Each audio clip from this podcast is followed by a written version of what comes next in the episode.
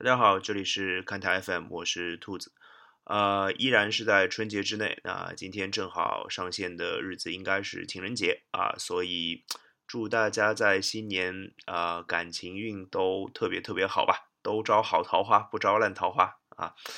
呃，今天还是读体育的环节啊，还是讲 NBA 的故事啊，还是一年一年往后讲 NBA 发生了些什么。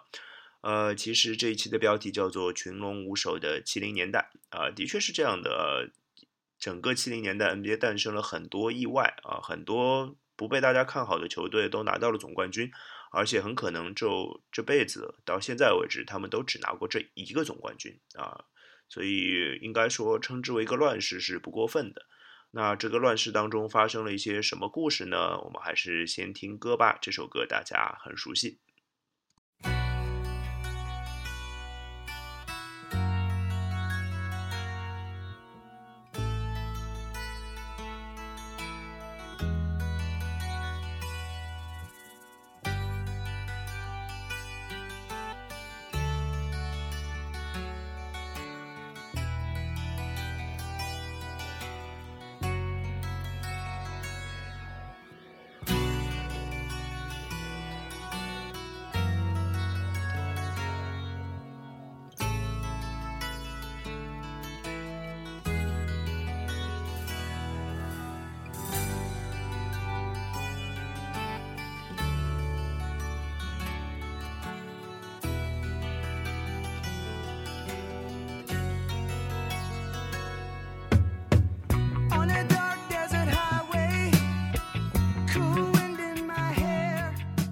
大家现在听到的是 Eagles 的 Hotel California。我相信，呃，有一些资深的摇滚乐迷，或者说自己玩乐团的人，应该可能这个吉他 solo 前奏的第一个音、第二个音出现的时候，就知道是这首歌。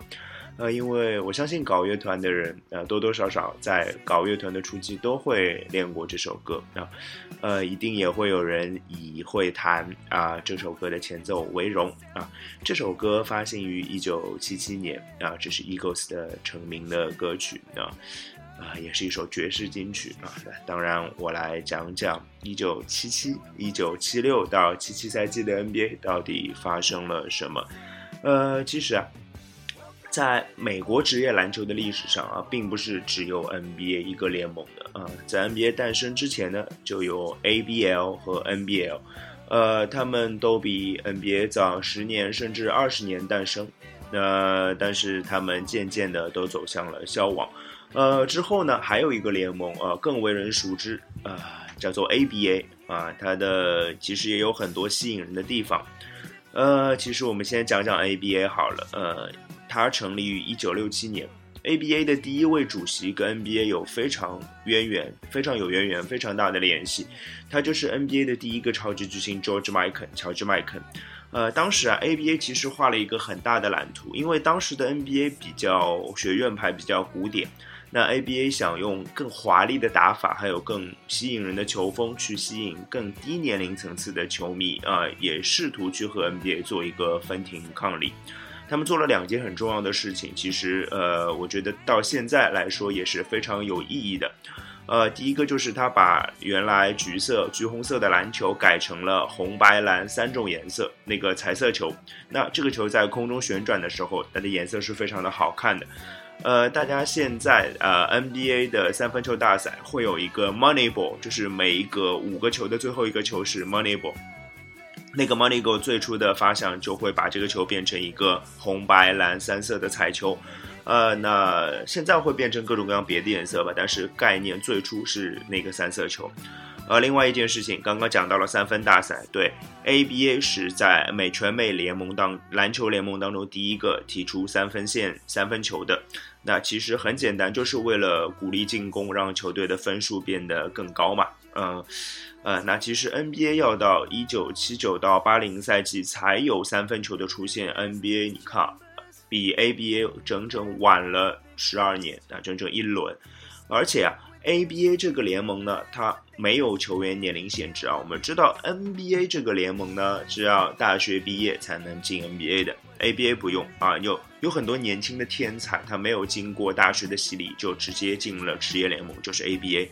呃，那么他们呃怎么讲？呃，他们打球更狂放，更不学院派，更呃野路子啊。他打球就更劲爆，更注重观赏性。那这也是 ABA 需要想要做到的事情。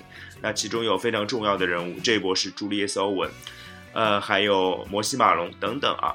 那其实呢，ABA 跟 NBA 也做过一些交流，包括一起办全明星赛啊，包括球队上的对抗，甚至在比赛战绩上，ABA 还占据上风。那照理说，是不是应该强的联盟、能力更强的联盟占据上风呢？其实并没有。呃，ABA 终究因为在财力上和招商上的能力抵不过 NBA 啊。一九七五到七六赛季之后，ABA 真正的寿终正寝了。呃，他就他只维持了九年，呃，这是 NBA 呃不是 NBA 了，美国体育界历史上一个非常短命的联盟。那为什么会寿终正寝？就是因为经营不善，很多球队都纷纷破产。啊，在一九七六年夏天 ABA 结束之后呢，那只有印第安纳步行者、丹佛掘金、山东尼奥马刺和纽约篮网四支球队啊进入了 NBA，他们交了 NBA 的准入金。呃，那当然，另外还有一件很重要的事情，这是 ABA 对 NBA 重大的影响，就是非常多解散啊，就是解散球队的球星加入了 NBA 啊。我们看一个数字，一九七七年 NBA 全明星当中啊，东西部各二十二个球员，总共二十四个球员，十个来自之前的 ABA 啊。得分榜前十名有四个来自 ABA，还有当年总决赛十个首发五个来自 ABA，而且总决赛两边的领袖都是 ABA 出产的球员。啊，费城七六人的朱利叶斯·欧文，还有波特兰开拓者的莫里斯·卢卡斯啊。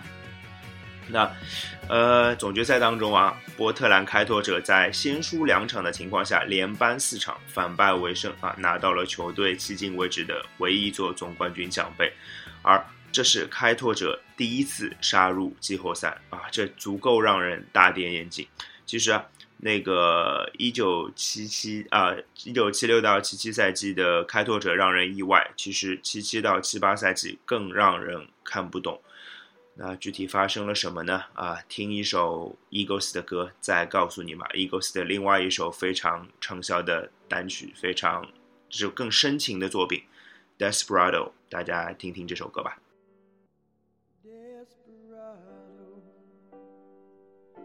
Why don't you come to your senses? You've been out riding fences for so long now.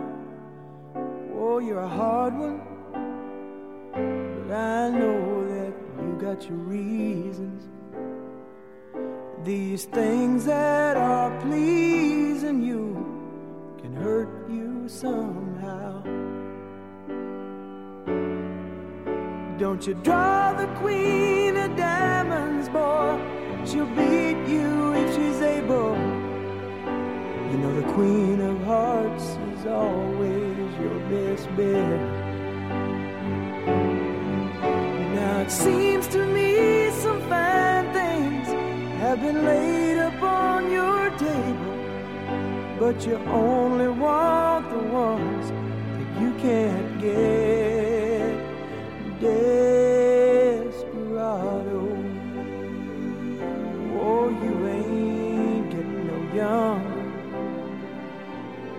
pain and your hunger, they're driving you home. And freedom, oh, freedom, well, that's just some people talking. Your prison is one.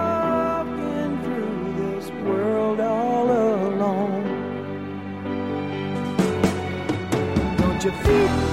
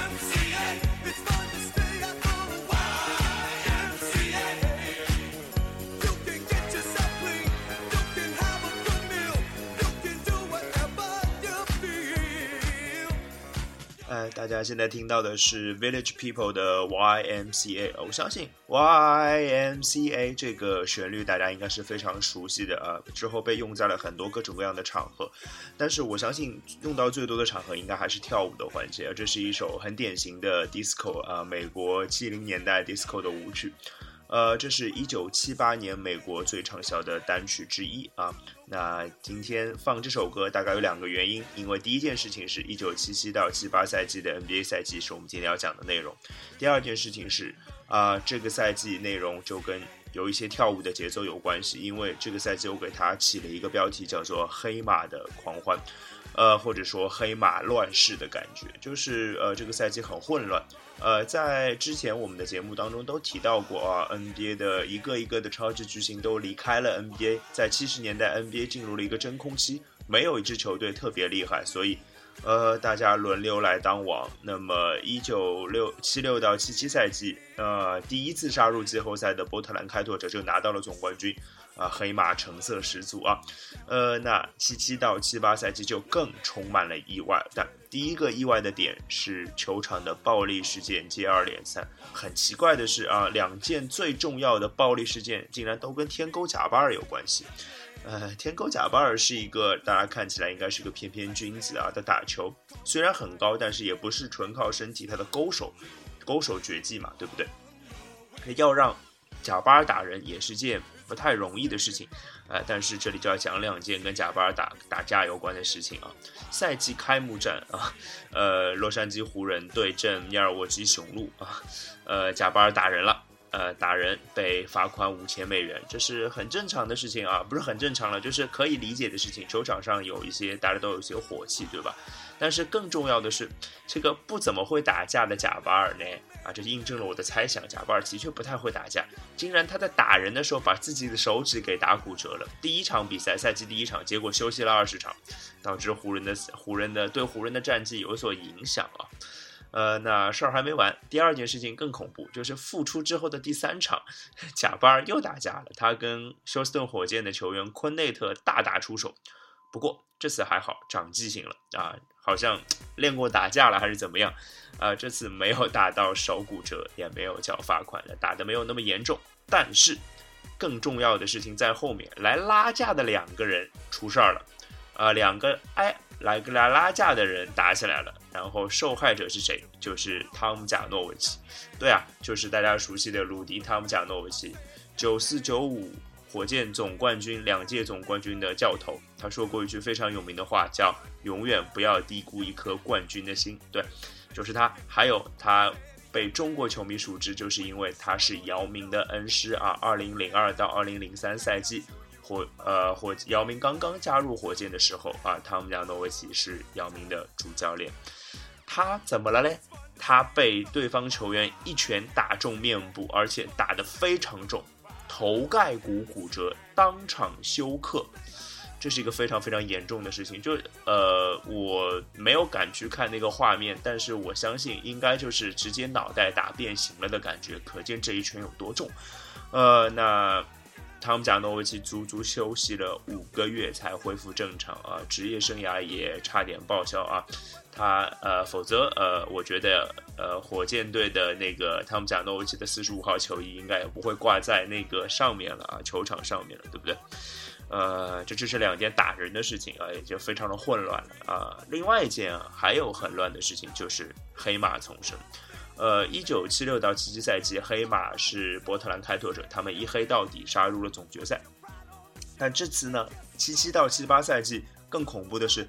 杀入总决赛的两支球队啊，都完全出乎大家的意料，大家都没有想到是两匹黑马会师总决赛，这好像是第一次出现啊，在 NBA 那么多年的历史上，基本上算也黑的很彻底了啊。两支球队，一支是华盛顿子弹，呃，华盛顿子弹其实倒也不是说，呃，这不是支强队啊，他的确能力还不错，呃，当家球星是昂塞尔德，还有阿尔文海耶斯。啊，球队的主教练是迪克莫塔，迪克莫塔在 NBA 也算是赫赫有名。当然这是后话了啊，他在 NBA 拿到了超过九百场的胜利。那相对呃，奇才还有当家球星啊，下图超音速连当家球星都没有，根本找不出一个拿得出手的称头的球星。而且这个赛季开始，他们五胜十七负，然后球队换主教练了，但是这个主教练一换，哎，换对了，帮助球队杀入总决赛。这个教练是谁？NBA 第一个签胜教练兰尼·威尔金斯啊，他一手把这支看起来非常平民的球队调教进了总决赛，而且总决赛打得非常的激烈啊，打满了七场。华盛顿奇才在二比三落后的情况下，成功的逆转，拿到了队史第一座总冠军奖杯。昂塞尔德也拿到了总决赛的 MVP 啊。那连续两年的总冠军都是菜鸟啊，都是第一次拿总冠军，包括之前勇呃金州勇士在一九七四到七五赛季的夺冠也是菜鸟球队，说明 NBA 的乱世在继续啊。那什么时候会有下一个王朝球队呢？呃，这是一个非常大的疑问了啊。那这一趴我们再听一首歌啊，还是 The Village 还是 Village People 的歌，这首歌大家更为熟悉。呃，这首歌大家更为熟悉的可能是另外一个版本啊，是 p a s t o r Boys 的版本，叫做《Go West》。听了旋律，你们一定知道这首歌是什么，你们也一定听过。听歌吧。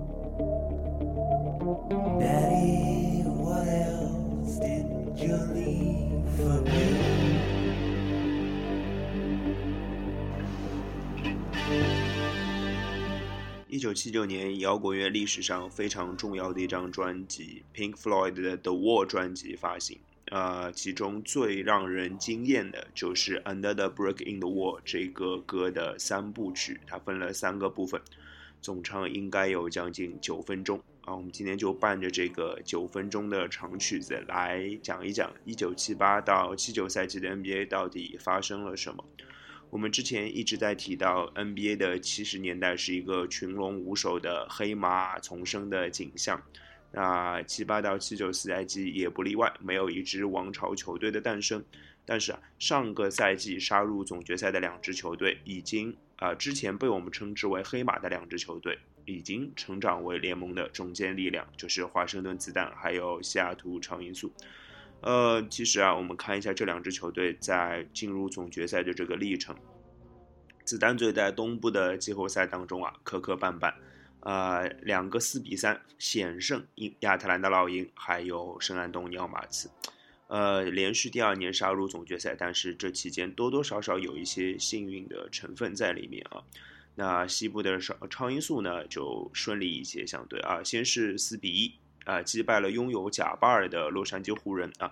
那段时间的湖人虽然有贾巴尔，有不错的球员啊，洛杉矶湖人一直拥有不错的球员，但是当时球队的军心不稳，所以那几个赛季的成绩都不是很出色。呃，之后呢，四比二击败了曾经杀入总决赛的菲尼克斯太阳啊！菲尼克斯太阳曾经在一九七五到七六赛季成为大黑马，但是最后惜败给了波士顿凯尔特人，离总冠军一步之遥。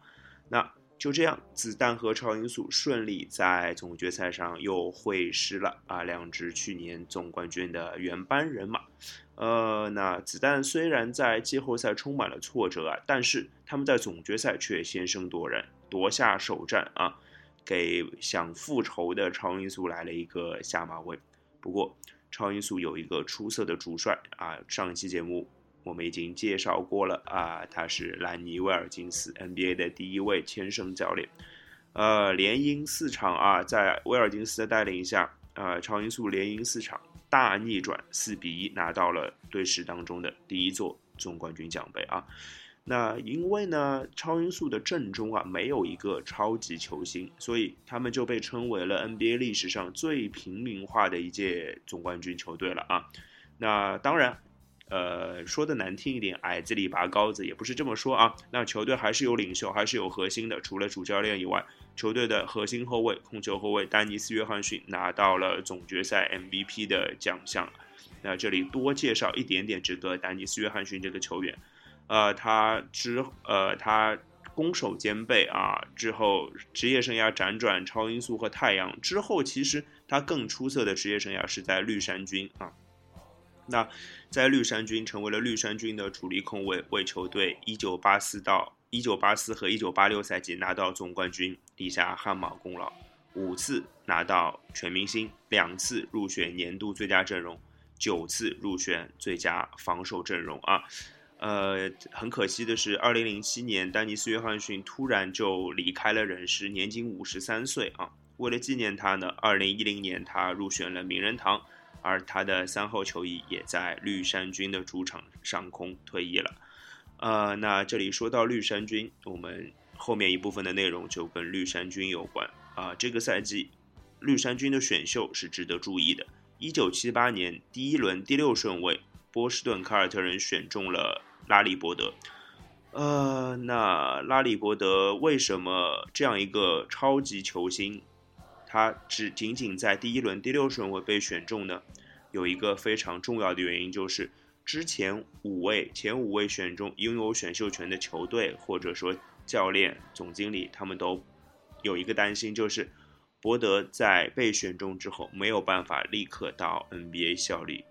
呃，只有红衣主教奥尔巴赫对博德表现出了足够的信任和耐心，选中他之后，让他重返 NCAA，为印第安纳大学又效力了一个四季赛季啊，一九七九年再让他加入凯尔特人。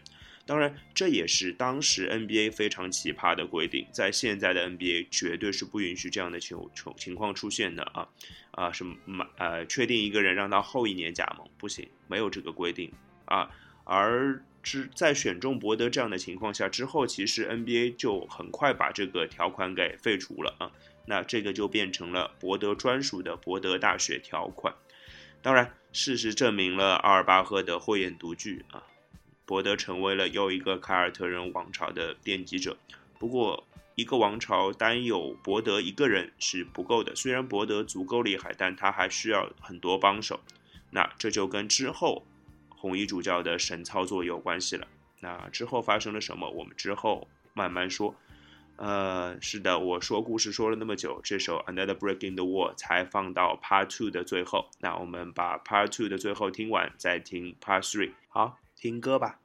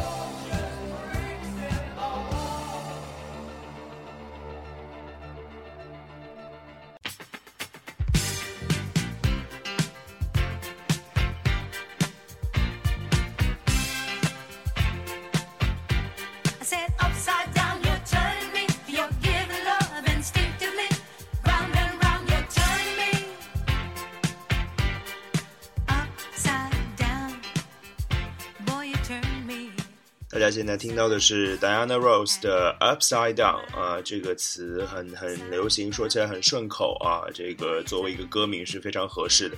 呃，这是一九八零年美国最流行的单曲之一啊，这个节奏也很上口啊，这个很舒服的感觉，听起来啊也挺欢快、挺愉悦的。呃，那其实对一九七九到八零赛季的 NBA 来说，嗯，应该整个联盟或者说球迷都是非常愉悦的、很开心的，因为有两个旷世奇才，非常出色的球星，一黑一白，他们都在那一年加入了 NBA。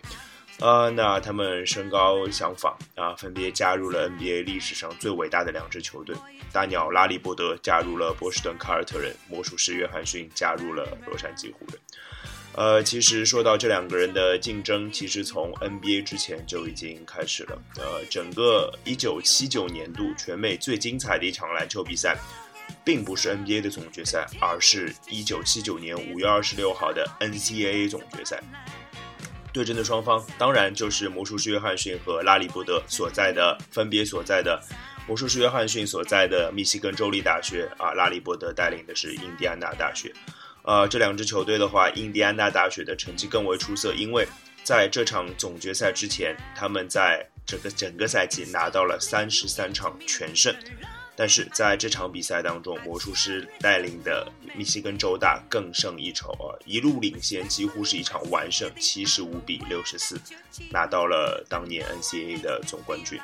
呃，魔术师也凭借自己出色的表现拿到了呃最后四强 Final Four 的 MOP 的奖项，MOP 就是 Most Outstanding Player 啊，也其实就是相当于 NBA 当中的 MVP 啊，最有价值球员。那那个这场比赛打完之后，他们在大学生涯恩恩怨怨了结了，但是在 NBA 的血海深仇才刚刚开始啊！当然我说的有点夸张。呃，一九七八到七九赛季，波士顿凯尔特人落入了历史的最低谷，他们只拿到了二十九场胜利啊，八十二场比赛胜率大概也就百分之三十出头。而大鸟拉里伯德加入球队之后，球队就立刻复苏成功啊，拿到了六十一胜啊，六十一胜啊，足足比之前一个赛季翻了一倍还多啊！单场进单个赛季啊进步三十二场，创造了当时 NBA 的记录。这个记录在十年之后才被山东尼奥马刺打破。那当然，拉里伯德也没有什么悬念的拿到了年度最佳新秀的头衔。我们看一看他的数据啊，他的数据是这样的：二十一点三分，十点四个篮板，四点五次助攻。从这份成绩单来看，他的年度最佳新秀的头衔实至名归，没有任何问题。不过呢，从球队方面啊，凯尔特人在东部决赛一比四不敌费城七六人。当时费城七六人的当家球星是 Dr. J J 博士朱利叶斯欧文，啊，费城七六人还是凭借强大的整体实力杀入了总决赛。那说完博德，我当然要说说魔术师约翰逊。是的，魔术师约翰逊带领的洛杉矶湖人，他们常规赛同样拿到了非常出色的战绩，六十场胜利，只比伯德的凯尔特人少了一场，他们占据西部第一。那担任组织后卫的魔术师约翰逊啊，魔术师约翰逊是一个身高两米零六的组织后卫啊，他打球非常的华丽啊，因为他出色的身高，他拥有比一般控球后卫更出色的视野啊，也能给内线的贾巴尔传输更好的球，所以成他们俩成为了内外线最佳的搭档。他也帮助了贾巴尔拿到了再一次拿到了常规赛 MVP 的奖项。这是他的第六座常规赛 MVP 奖项啊，到现在都没有一个人超越这件事情。呃，季后赛湖人也顺风顺水，四比一，两个四比一击败了菲尼克斯太阳和西雅图超音速。总决赛在洛杉矶湖人和费城七六人之间展开。呃，两队的实力其实是非常接近的啊。总决赛前四场打得非常焦灼，二比二。第五场。湖人依靠贾巴尔的强势发挥啊，他拿到了四十分，五分险胜一百零八比一百零三。但是球队也付出了贾巴尔脚踝扭伤、缺席第六场比赛的这样一个代价。呃，所以其实胜负的天平已经在往费城七六人当中倾斜了，因为常规赛 MVP 第六场不能打，第七场有可能也不能打，那怎么办呢？湖人队的主教练韦斯特海德做了一个非常非常大胆的决定，之后证明这可能是他整个执教生涯最英明的一个决定。他让魔术师约翰逊直接顶上中锋的位置，啊，魔术师约翰逊有身高有块头，而且赋予了他绝对的自由，啊，可以让他在内线外线自由的穿梭。他名义上是一个中锋，其实他五个位置都可以打。那魔术师约翰逊也不负众望，四十二分，十五个篮板，七次助攻，这样的表现。无人能及，再加上队队友非常给力，威尔克斯也拿到了三十七分，湖人一百二十三比一百零七大胜对手，拿到了总冠军。这也是他们在这六场当中四场胜利当中赢的分数最多的一场。啊，而魔术师约翰逊呢，他就凭借这样一场超神的表现，拿到了总决赛 MVP 的奖项，成为了第一个拿到总决赛 MVP 的新秀球员，第一个菜鸟。那很明显，魔术师约翰逊第一个赛季就拿到了总冠军。那另外一边，呃，还拿到了总决赛 MVP 的奖项。那另外一边的拉里伯德，当然有些愤愤不平，心里有一些有一些抱怨，说为什么不是我，对不对？那当然，他也准备好了，从摩拳擦掌，准备好了东山再起，在下一个赛季再打回来。那作为球队的首脑啊。红衣主教阿尔巴赫也在筹划着为拉里伯德身边配备足够的好帮手，看来又一组精彩的对决要诞生了。嗯，当然，看起来先得凯尔特人补强他们的阵容才是。那这是下个赛季非常重要的事情。我们最后还有点时间，听一下一九八零年另外一首非常有意思的歌，叫《Funky Town》啊，这是一首也是一首很欢快的电子舞曲。Move on.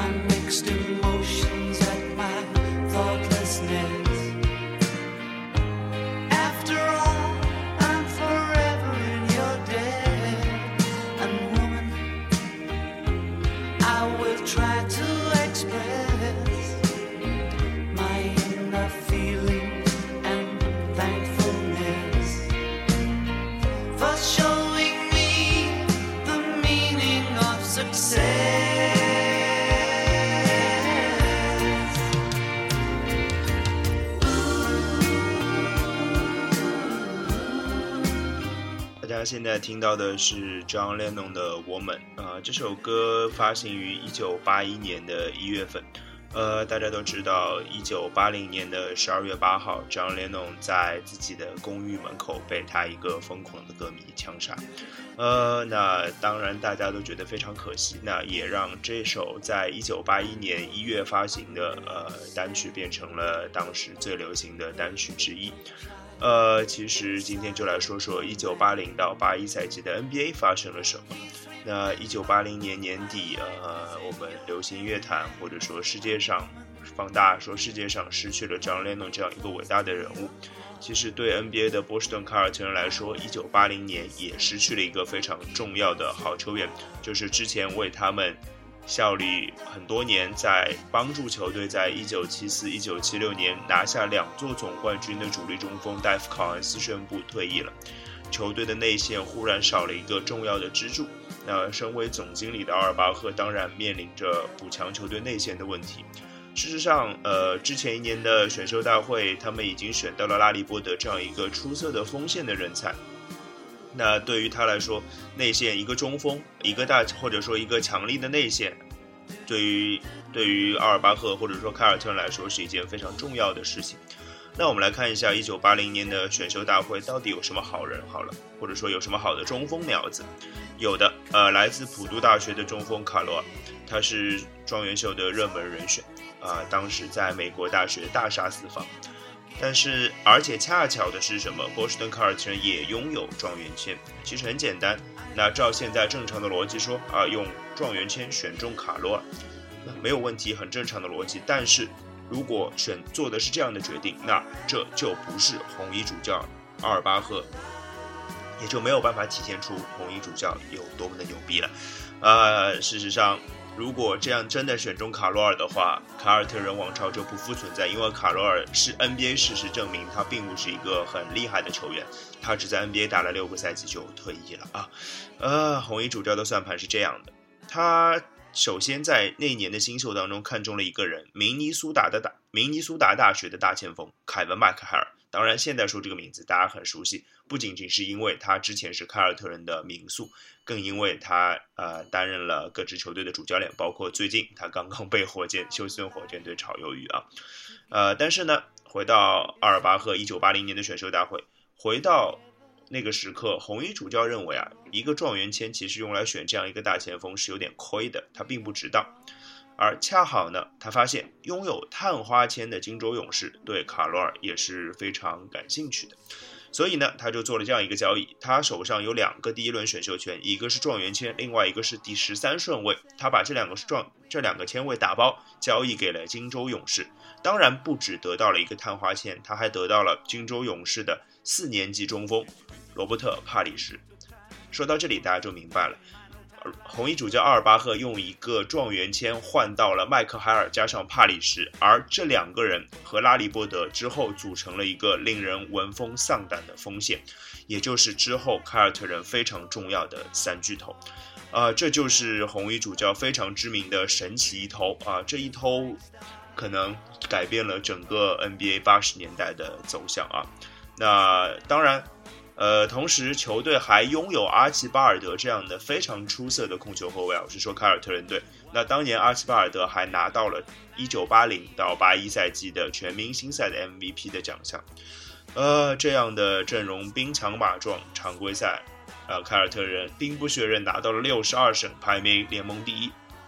那东部决赛，他们又一次碰到了费城七六人，啊、前面三场费城七六人三比一领先，但是拉里伯德说：“我不要再让历史重演。”第七场，拉里伯德命中绝杀，球队一分险胜，成功复仇，杀入了总决赛。呃，同样的，呃，刚刚说的都是凯尔特人的部分。上一篇我们也说到了，说呃，整个八零年代是跟魔术师和拉里伯德的对抗有关系的。那么西部的洛杉矶湖人状况又是怎么样呢？啊，这个很不理想啊，他们遭遇了伤病麻烦。魔术师约翰逊整个赛季因为膝伤困扰，只打了三十七场比赛，球队战绩大受影响。球季后赛第一轮就输给了休斯顿火箭。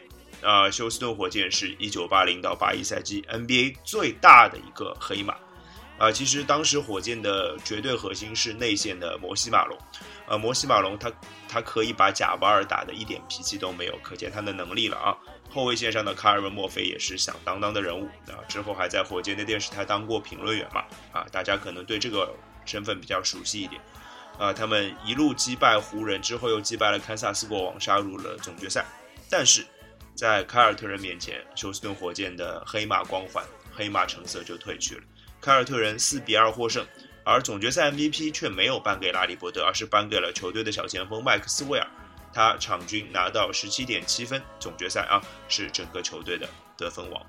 呃，我们要对一九七九到八零，还有八零到八一赛季做一个总结的话，就是大鸟伯德、魔术师约翰逊在到达 NBA 的前两个赛季，分别拿到了一个总冠军，也正式拉开了这个这对黑白双煞对抗的序幕，也拉开了一个华丽的、绚烂的八十年代的 NBA 的一个序幕。八十年代的 NBA 非常非常的精彩。那我们还是再听一首 John Lennon 的歌来结束今天这期节目。这是同样呃，Woman 这首歌的当时出的单曲的 B 面，就是同一首单曲通常有两面啊，两首歌，一首是 Woman，它的 B 面就是这首 Beautiful Boys，大家听听看。今天的节目就到这里，拜拜。